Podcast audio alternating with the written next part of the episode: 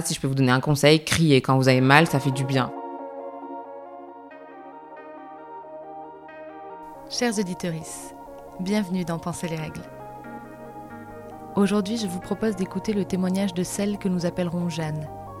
Jeanne, ça n'est pas n'importe qui. C'est même quelqu'un de très particulier pour moi. Jeanne, c'est ma cousine, ma petite cousine. C'est mon bébé, la petite sœur que je n'ai jamais eue, ma confidente, ma complice, mon amie, et maintenant mon allié dans mon parcours avec la maladie. Jeanne a été diagnostiquée avant moi, et quand j'ai eu à mon tour un diagnostic, c'est vers elle que je me suis tout de suite tournée. Vous allez découvrir un petit bout de femme d'une force insoupçonnée, d'une grande intelligence et dotée d'un rire très communicatif. Jeanne m'a toujours accompagnée. Elle me suit dans mon entrée dans le militantisme féministe et c'est elle qui m'éveille à de nombreux sujets, notamment autour des questions raciales.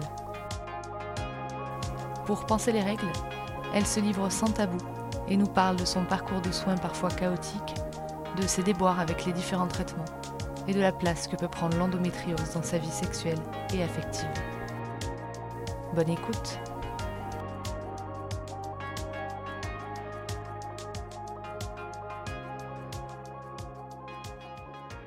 J'ai 25 ans, je suis en master et je suis une femme racisée cisgenre. J'ai eu mes règles à 14 ans, 13 ou 14 ans quand j'étais en quatrième. J'ai tout de suite eu des règles douloureuses, abondantes et qui duraient en général une semaine, entre 5 jours et une semaine. Mais après, j'ai très vite pris la pilule à partir de la seconde, ouais, de mes 15-16 ans.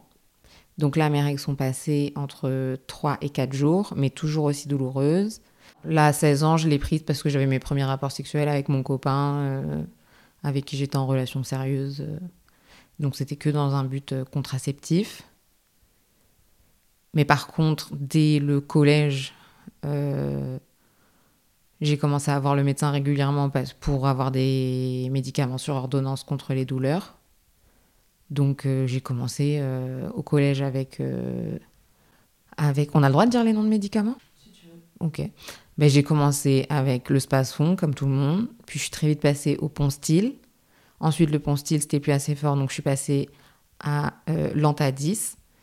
Et là, dernièrement, depuis que l'Antadis, ça fonctionne plus, après, je suis passée au Doliprane codéiné. Voilà. Et donc, donc je prends la pilule au début du lycée. Euh, donc, je suis du genre à être au moins absente euh, lors de chaque cycle, au moins une journée euh, en cours. mes parents, ils sont tout le temps appelés pour que je rentre à la maison et tout. Et en 2018, avant de partir à Londres, je décide de faire poser un stérilet parce que je prends la pilule depuis que j'ai 16 ans et que j'en ai marre de prendre des hormones. Et du coup, je pose un stérilet en cuivre. La laborantine m'a demandé pourquoi je faisais poser un stérilet et comment, euh, comment je vivais mes règles, enfin, comment, est-ce que j'avais des règles douloureuses ou pas? Et je lui ai dit que j'avais des règles assez douloureuses. Et elle, elle a émis des doutes sur le fait de poser un stérilet. Elle m'a dit, je suis pas sûre que ce soit adapté à votre cas. Du coup, quand j'ai eu la seconde visite chez le médecin, euh, c'était peut-être juste après la pause, je lui en ai parlé et je lui ai dit euh, oui, on entend partout. Euh, normalement, euh, enfin c'est normal d'avoir mal, c'est normal d'avoir mal pendant les règles. Et donc j'ai demandé à mon médecin, j'ai dit mais c'est normal d'avoir mal jusqu'à quel stade? Et lui m'a répondu normalement à partir du moment où vous prenez un médicament, vous êtes plus censé avoir mal.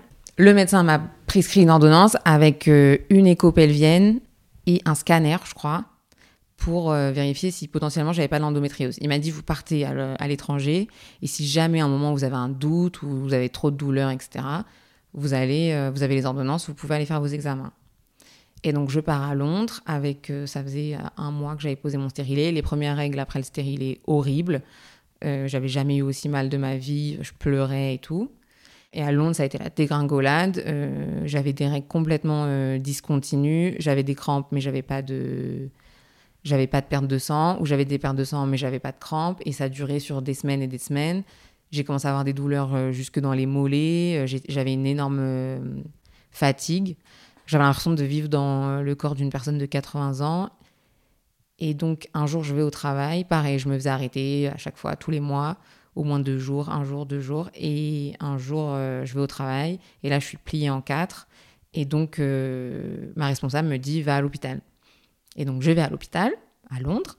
Le médecin me reçoit et me dit euh, euh, Oh, c'est rien, ça va passer. Euh, il me fait la morale sur le fait d'avoir posé un stérilet. Je lui dis que je suis pas là pour ça, mais que je suis là pour soigner mes douleurs. Et donc, il me tend une plaquette d'ibuprofène sans la boîte. J'ai trouvé que c'était la chose la plus. Vraiment, c'était un manque de respect envers ma personne.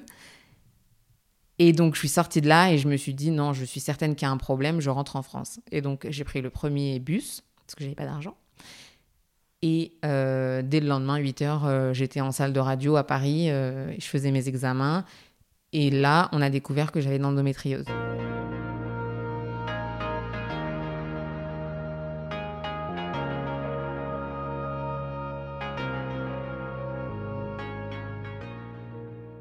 La première question que je pose en sortant de la salle de radio, c'est est-ce que je vais pouvoir faire des enfants? Le radiologue me dit mais oui, sans souci. Donc je me suis dit bon, ok, c'est déjà ça. Et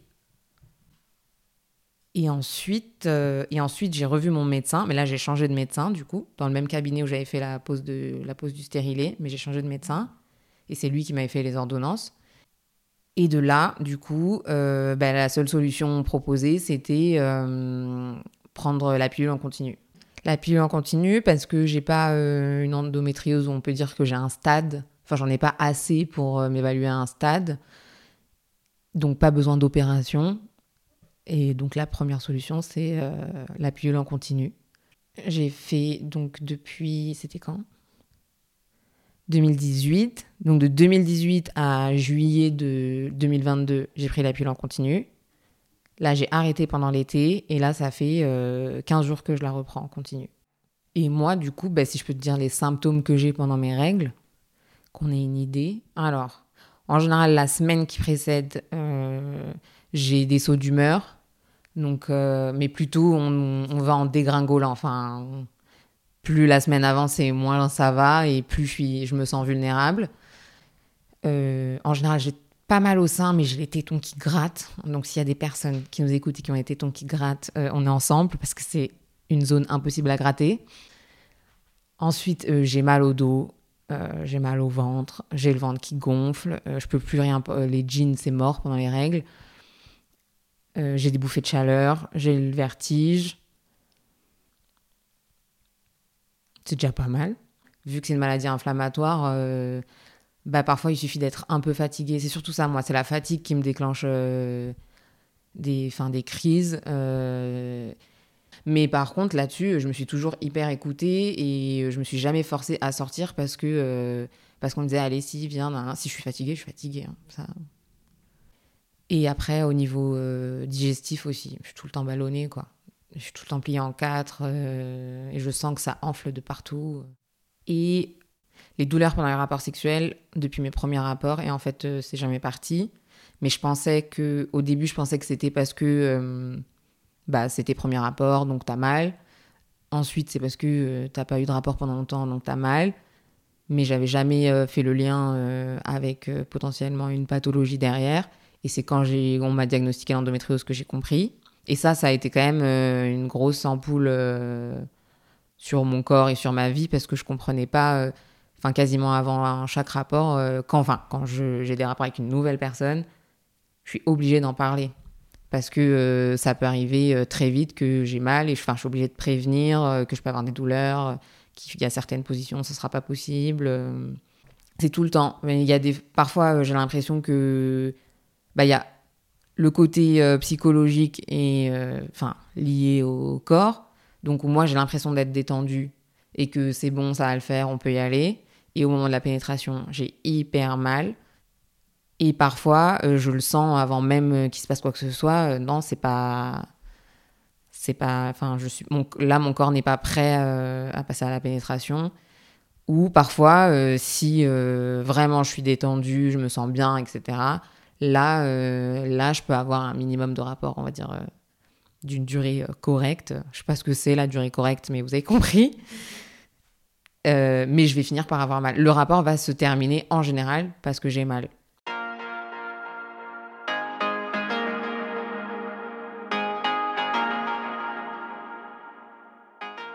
Disons que je suis plus sereine qu'avant, Je pense que j'aurais été moins sereine si on m'avait dit vous avez une endométriose de stade 4 ou parce que j'ai l'impression que les stades là ça y est on rentre dans un truc même si en vrai j'y connais rien et je crois que je préfère pas me renseigner parce que ça me rassure mais tant qu'on me dit vous avez une petite endométriose, moi je me dis, enfin, et qu'on me dit non, euh, ça peut pas impacter euh, votre fertilité, je me dis bon, ok, ça va. Après, c'est pour ça que je continue à prendre la pilule parce que le fait d'avoir ces règles, ça continue de propager l'endomètre.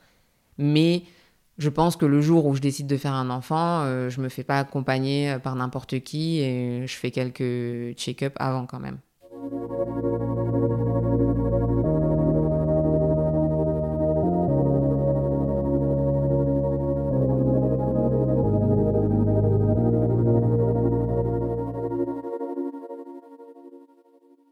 Si j'avais pas posé ce stérilet, quand est-ce que je l'aurais su? Bah, Peut-être que potentiellement, je ferais partie de ces femmes qui le découvrent le jour où elles veulent avoir un enfant et qu'elles n'y arrivent pas.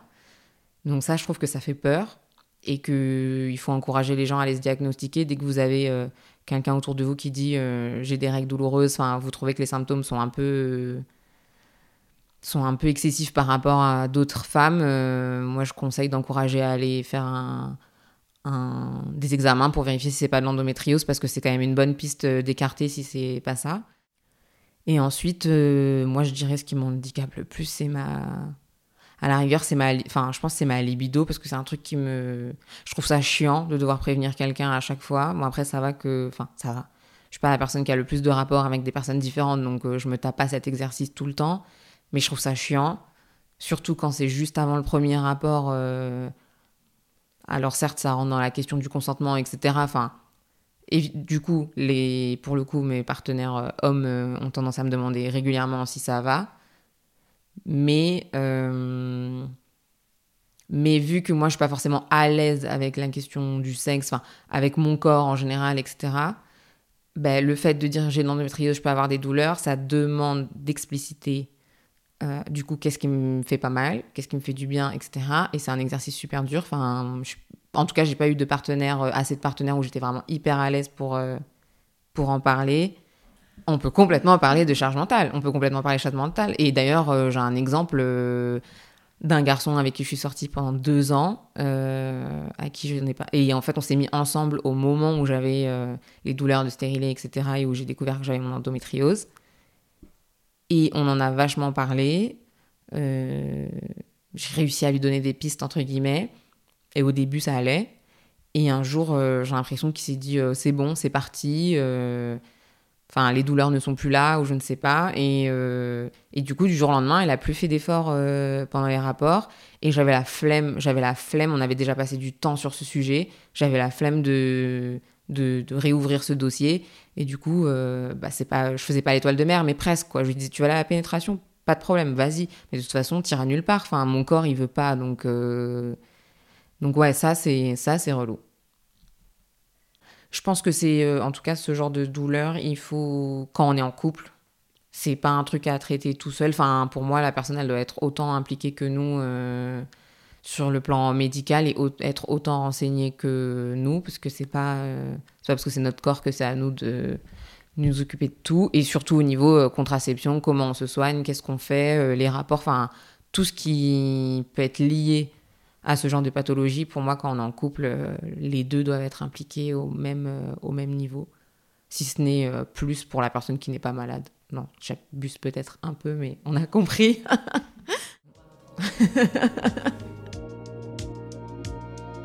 C'était le témoignage de Jeanne pour Penser les règles. Un grand merci à elle de s'être prêtée au jeu et de nous avoir raconté sa vie avec l'endométriose. Si vous aussi vous souhaitez venir témoigner à notre micro, n'hésitez pas à nous écrire. Vous retrouverez les histoires de Jeanne et de nos autres témoins sur notre page Instagram Pensez les règles.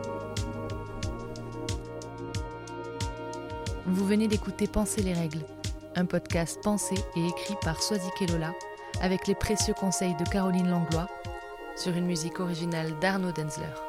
À bientôt!